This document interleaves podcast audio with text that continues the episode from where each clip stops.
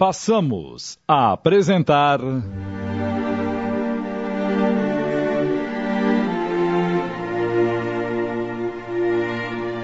Juízo Final. Minissérie de Júlio Carrara em 10 capítulos, inspirado livremente na obra de Alexandre Luiz Rampin.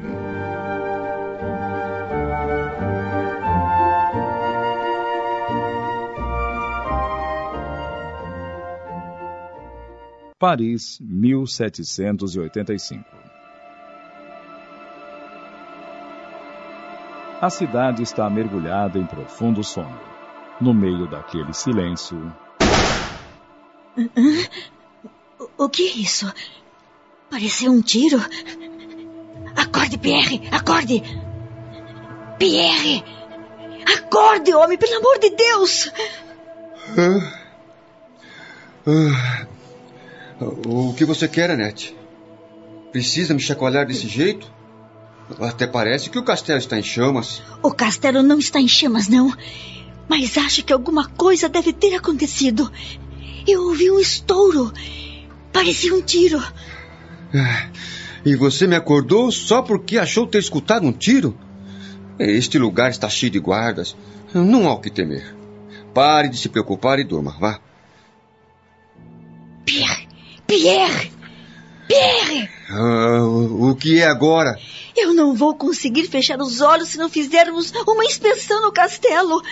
Por favor! Ah, está bem. Vamos ver o que aconteceu. Ah, meu Deus. Por que meu fardo é tão pesado? Pierre, servo daquele castelo, levantou-se e, com a esposa Annette, também empregada do lugar, saíram de seu quarto a fim de averiguar o suposto disparo.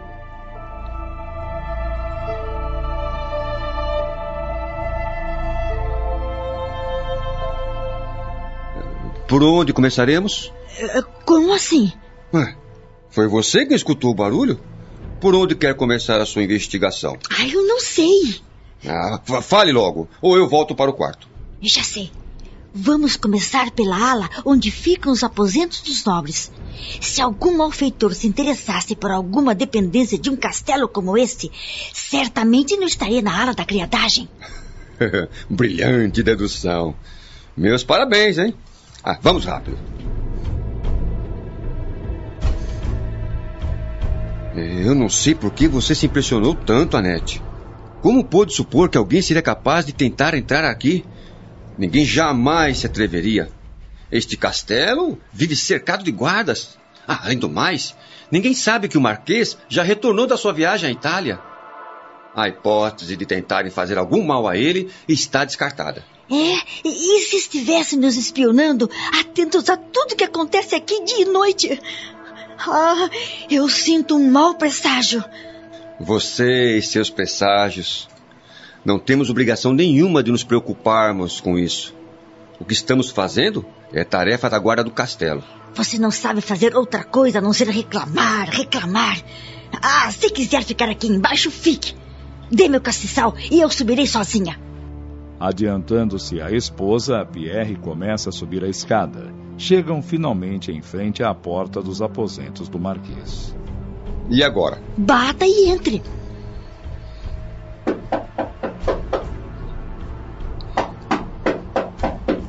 Eu vou entrar. É melhor você ficar aqui do lado de fora. Se precisar, eu te chamo. Está bem.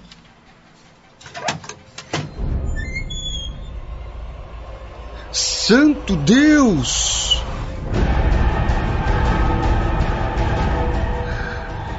É. É um marquês!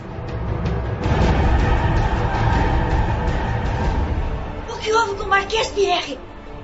Pierre! Pierre! Hã? O que aconteceu com ele? Está ferido? Ele está morto. Foi um tiro certeiro no coração. Ele se matou? Ou foi morto por alguém? O assassino teria que ter fugido por uma das janelas. E elas estão todas trancadas. Sem contar que estamos no terceiro andar. Como ele foi capaz disso? Por que acabaria com a própria vida? Ele estava estranho. Permanecia horas e horas sentado na sua poltrona, com o olhar perdido, ali a todo movimento ao seu redor.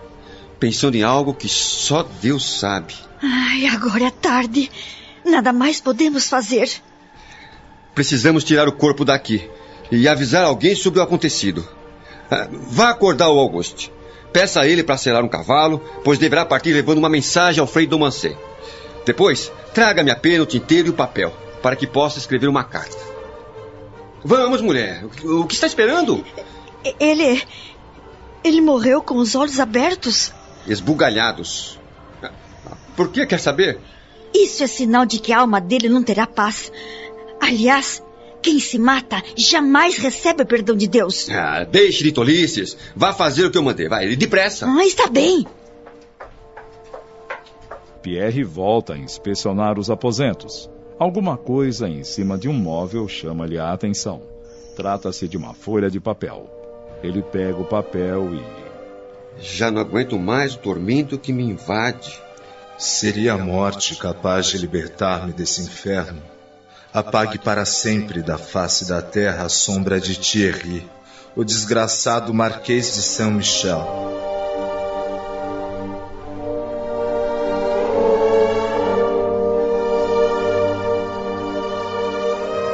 Não há dúvida de que a letra é do Marquês. Ele deve ter enlouquecido mesmo.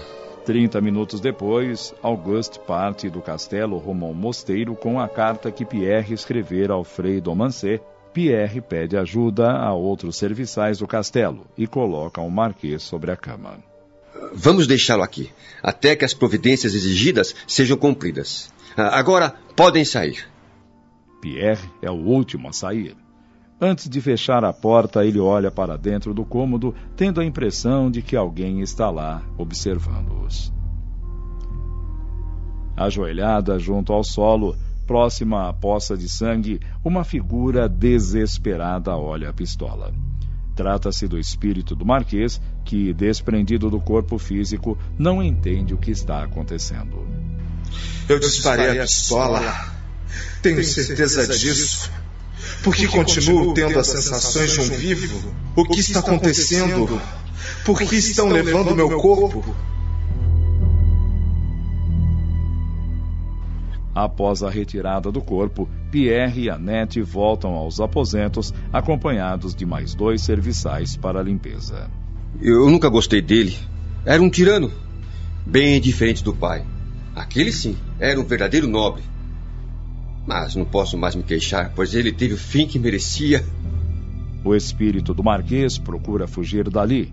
Em disparada, sai pela porta aberta e desce a escadaria como um louco. Chega ao jardim e tudo em torno de si parece rodar até que desmaia.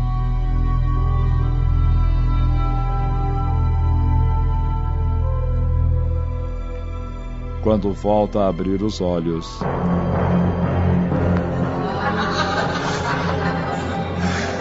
Onde estou? Thierry. Thierry, quem está me chamando? Responda! Pare de rir, responda! Está assustado, Marquês? Você sempre foi tão destemido. Eu exijo que apareça! Você não está mais em condições de exigir. Seu título já não lhe será útil. Apareça, desgraçado! Você Seja bem-vindo ao inferno e às torturas que lhe reservo.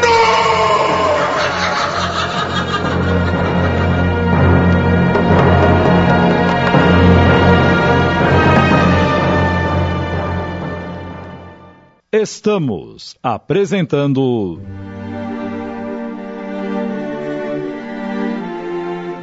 Juízo Final.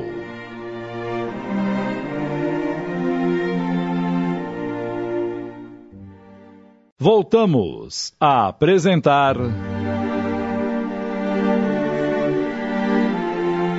Juízo Final.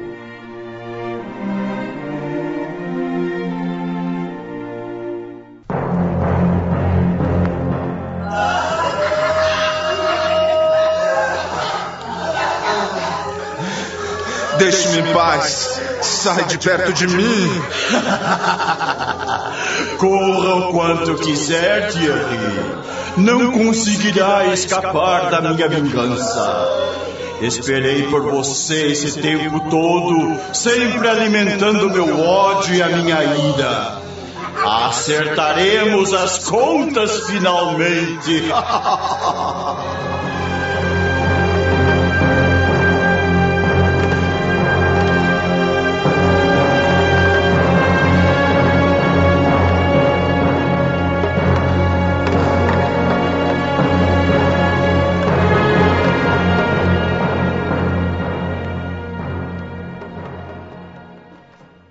retrocedemos para o ano de 1775.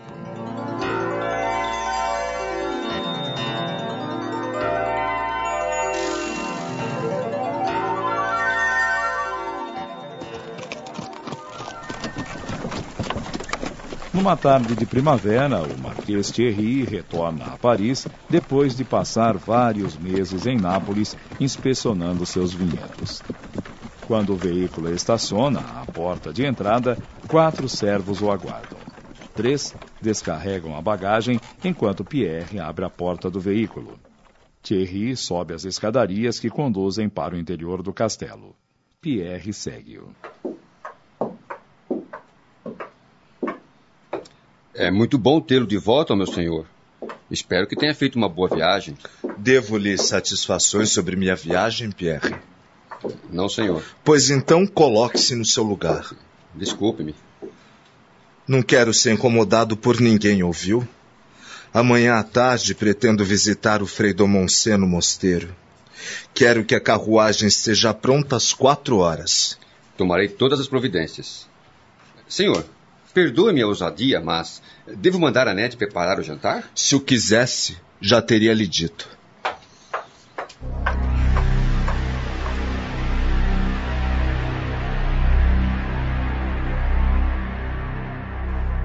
No dia seguinte, o Marquês toma sua carruagem e ordena ao cocheiro: Me conduz à corte em Versalhes.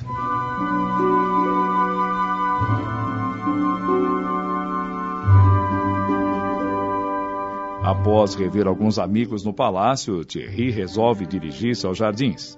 Absorvido pelos pensamentos, não percebe que alguém se aproximou dele. ora, ora! Vejam só quem eu encontro em meio à natureza de Versalhes. Mas que agradável surpresa! Gaston! Vai ficar olhando-me com essa cara de espanto? Acaso não sou digno do abraço do amigo? Hum, certamente que sim. ah, estava com saudade. Eu também. Por que não aproveitamos o resto da tarde e conversamos? Colocamos os assuntos em dia. Não nos vemos desde o meu casamento, ao qual você compareceu apenas na cerimônia religiosa. Assuntos urgentes esperavam-me na Itália. Não podia adiar a viagem. Pois saiba que perdeu uma bela festa. Eu acredito. E como estão você e Juliette? Ah, muito bem.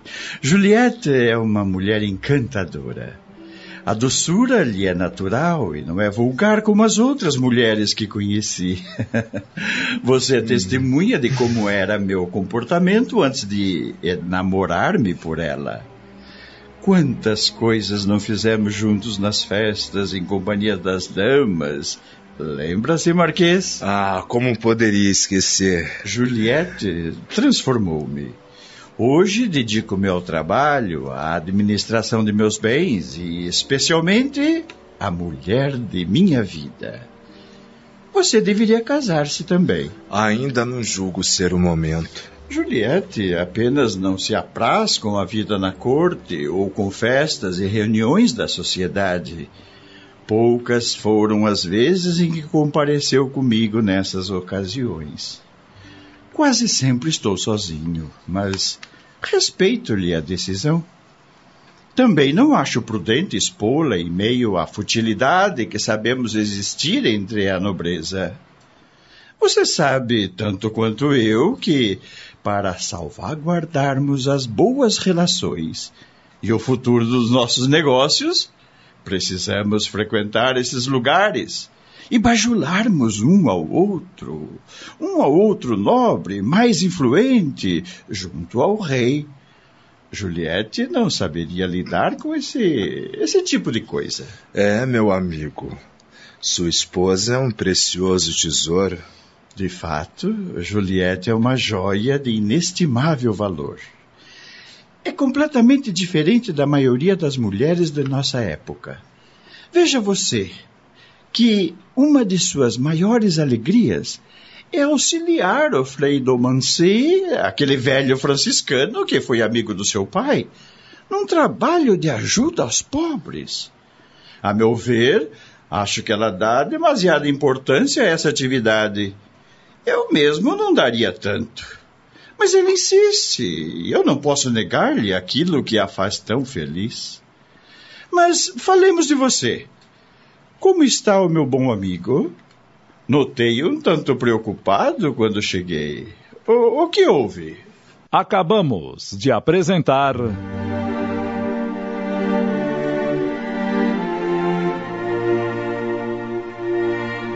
Juízo Final. Minissérie de Júlio Carrara em 10 capítulos, inspirada livremente na obra de Alexandre Luiz Rampinho.